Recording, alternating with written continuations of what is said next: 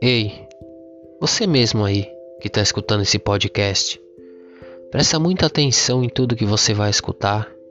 Medita bastante na palavra de Deus, tá bom?